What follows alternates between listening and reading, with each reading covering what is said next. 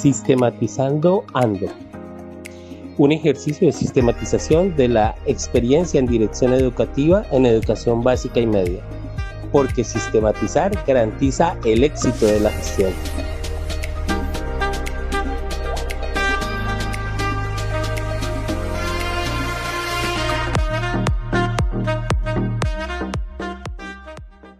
En este segundo episodio vamos a contextualizar la gestión académica, que es uno de los campos en los cuales se ha venido desarrollando fuertemente este ejercicio de gestión directiva. Y vamos a ir paso a paso viendo diferentes líneas de trabajo. Eh, este primer contexto nos deja ver cómo la situación en la cual tiene punto de partida la, el ejercicio de incorporación curricular. Bueno, en este ejercicio llega este, este segundo ejercicio de reflexión sobre la experiencia desde la dirección educativa. Eh, viene pues un, segundo momento que ya es la interacción con los docentes. Mm, y viene un primer ejercicio de revisar qué tenemos disponible. O sea, ¿Con qué estamos trabajando? Conectividad, infraestructura, medios educativos. Eh, medios educativos implica lo audiovisual, los recursos didácticos. Eh, y, para qué lo estamos haciendo? ¿Cuál es el propósito en último de la formación? Eh, y alinear todo con, el, con el, la modalidad del colegio, con la modalidad técnica del cual. Entonces, viene una primera apuesta y es eh, generar una primera crisis en el año 2016. Eh, y esa primera crisis a propósito del ejercicio de construcción de una apuesta pedagógica propia es eliminar los formatos de planeación curricular. El plan de aula, el plan de asignatura, el plan de estudios, el formato del plan de estudios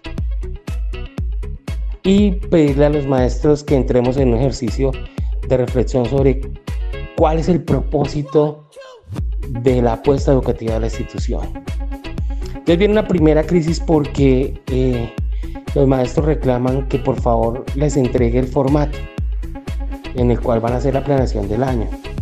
Y yo, eh, digamos que creo la crisis porque además de eso el, el, colegio tiene un, es focalizado en un programa que es el programa Todos Aprender y en ese programa viene un ejercicio de planeación eh, para ese año que se llama integración de componentes curriculares. Entonces veo que hay un primer escenario de oportunidad y es pensar el currículo de la institución.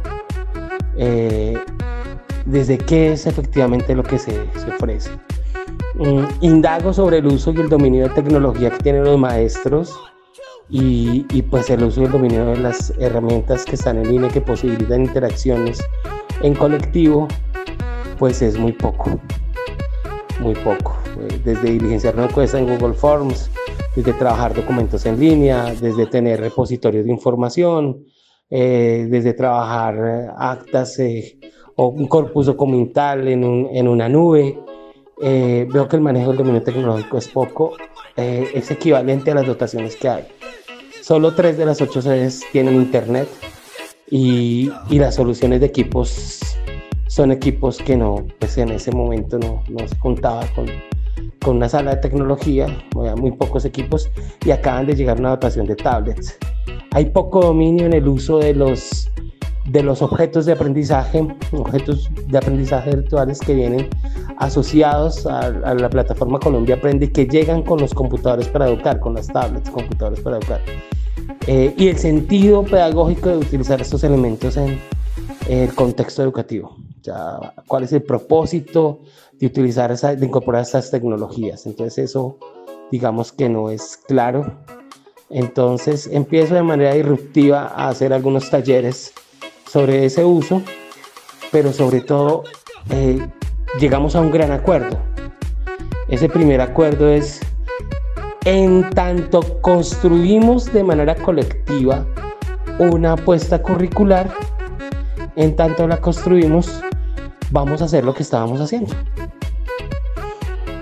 Entonces había una cultura de firmar los, los planeadores semanalmente, eh, qué se hizo, qué no se hizo, eh, como, como único elemento del objeto de la evaluación docente.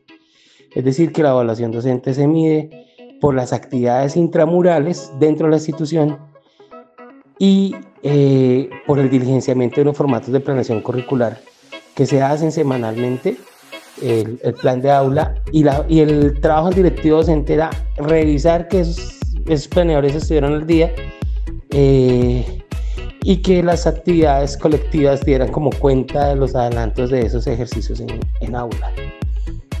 Entonces, creamos una crisis, la crisis del formato le llamé en ese momento, la crisis del formato. Y fue la crisis del formato porque pues eh, en ese entonces eran 20 educadores, 20 personas a cargo del proceso educativo. Y digo, bueno, pues vamos a hacer lo que ustedes hacen. Lo que han hecho todo este tiempo. Sigan haciendo lo que han hecho todo este tiempo. En la, en la asignación académica que les corresponde en primaria, que es de acuerdo a la matrícula, y en multigrado pues se trabajan los, los, grados de acuerdo a los niños que se matriculan en el grado que se matriculan y en secundaria pues hacemos una asignación académica teniendo en cuenta eh, parámetros obviamente de planeación académica que son de la regulación de la normatividad nacional y me encuentro con el primer, la, el primer asunto en este tema de la asignación y la planeación académica y es la aplicación de los parámetros de educación técnica y de educación rural en el colegio. Me encuentro con una realidad y es que la asignación de docentes eh, corresponde a modalidades y a contextos, es decir, los, los promedios eh, para poder asignar docente por grupo en rural son diferentes a urbano y eso no se estaba aplicando pero en técnico rural también son, son distintos. Entonces es mi primera discusión con la Secretaría de Educación eh, en, el, en, en, una instancia que se llama Estudio Técnico y en, durante el año 2016 y 2017 logro ganar seis plazas de docentes en la institución. Eso permite en la secundaria tener docentes eh, específicos porque pues teníamos que el maestro de ciencias sociales dictaba educación física, eh, la maestra de matemáticas dictaba religión, contabilidad. Entonces, porque la, la cantidad de, de, de, estudiantes y la no aplicación de esos parámetros hacía que hubiera un grupo reducido de docentes en secundaria respecto a la, a la diáspora que es la organización del currículo por áreas. Son 16 asignaturas en educación media y 13 en educación básica secundaria eh, y pues eran pocos maestros respecto al número de grupos. Y los parámetros de grupos teniendo en cuenta la infraestructura física y la norma técnica eh, de construcciones escolares. Entonces viene una primera gestión estratégica en este tema de la consolidación del equipo de trabajo y es garantizar que se apliquen los parámetros para hacer crecer el número de trabajo, ganar en profesionales con formación específica eh, y en ese sentido, además de eso, ganar en estudiantes, de, en profesores de primaria, eh, de acuerdo con los parámetros, y aparece un siguiente factor, y es que en el recorrido que hice entre el 2015 y parte del 2016, encuentro eh, en, una, en una primera y, en una de las primeras preguntas del ejercicio de caracterización y es eh, si existen los niños con dificultades de aprendizaje. Y encuentro que los maestros manifiestan que hay un gran número de niños con dificultades de aprendizaje. Eh, entonces pido ubicarlos, caracterizarlos y me encuentro con que, digamos que el reconocimiento de los niños en condición de discapacidad, el reconocimiento de los niños de población étnica, eh, pues no se da y los niños no llegan a la secundaria. Entonces eh, hacemos ese primer ejercicio de reconocer quiénes son nuestros estudiantes, quiénes son nuestros estudiantes, qué tipo de dificultades tienen, qué, qué lugar poblacional están. Y, y yo tengo varios hallazgos y es que el colegio, en el municipio hay tres instituciones, el colegio tiene el mayor número de niños en condición de discapacidad, la mayoría de la discapacidad es cognitiva. encuentro que tiene el mayor número de niños con familias eh, que han sido desplazadas, que son víctimas del conflicto.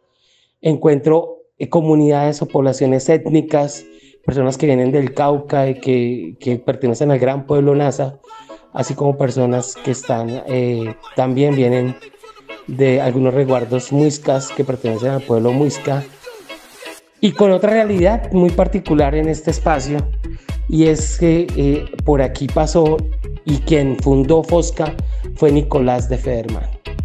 Entonces hay una gran marca genética europea alemana eh, que caracteriza la genética de la población.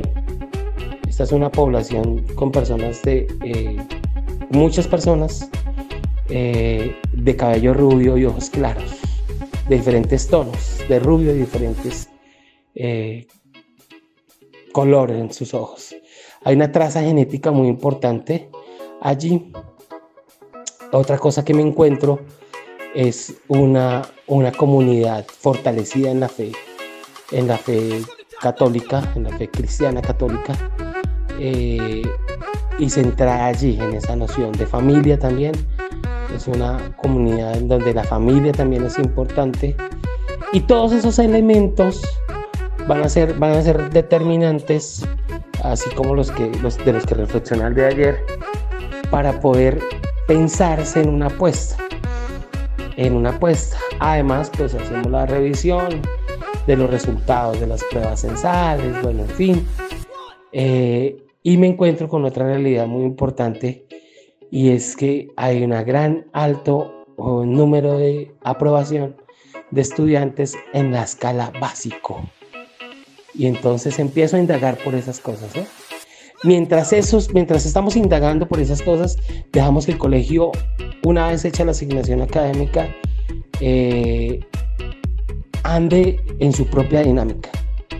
Entonces, la crisis del formato es una crisis de, de entender, o sea, de, de actuar con toda autonomía y libertad, sin el hecho de llevar a un formato lo que hago y, e identificar cuáles son los productos del trabajo pedagógico que van a ser materializados en evidencias que van a dar cuenta de los campos de evaluación del docente.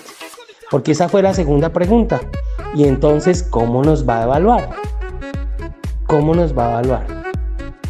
Eh, si no es a través de esos formatos, o sea, si no es presentándole planes de aula, planes de asignatura, planes de área, eh, planes de proyecto, eh, si no es eso, y si no es la planeación semanal la, que la va a revisar, entonces, ¿cómo vamos a ser evaluados?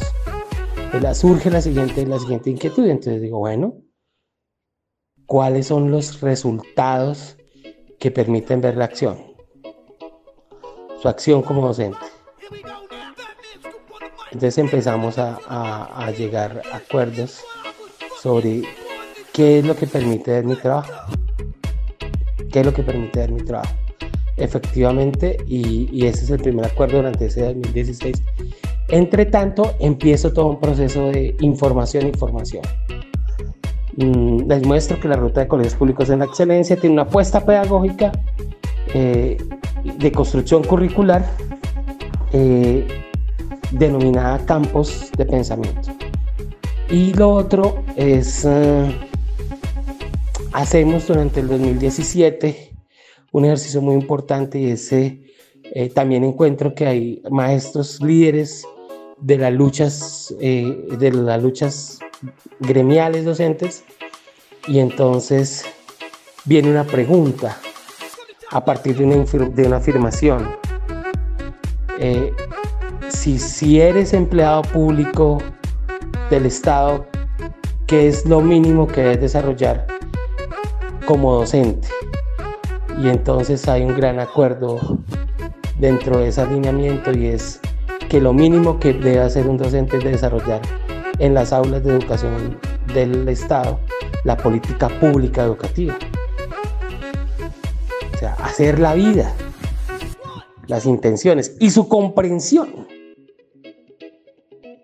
Y ello implica, ello implica, pues varias realidades.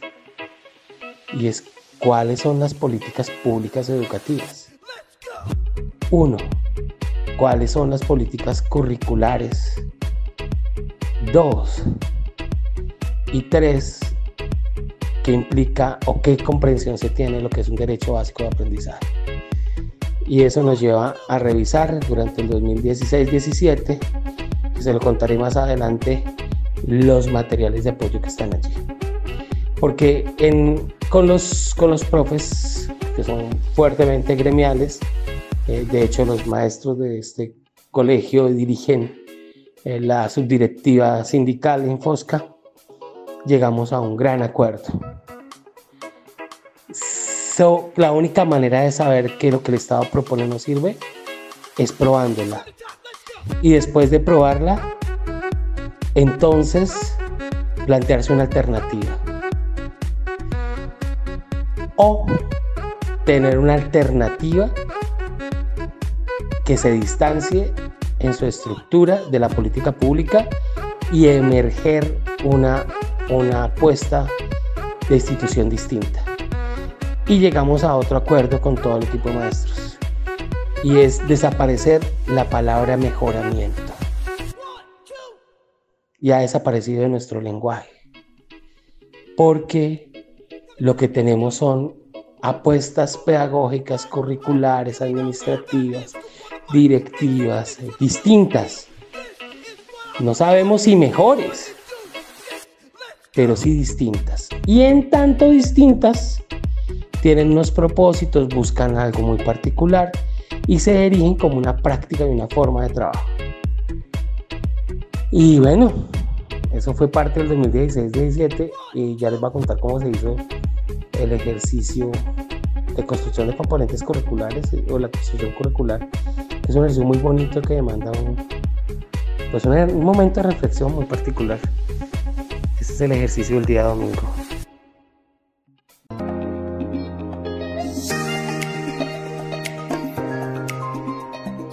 Sistematizando Ando. Un ejercicio de sistematización de la experiencia en dirección educativa en educación básica y media. Porque sistematizar garantiza el éxito de la gestión.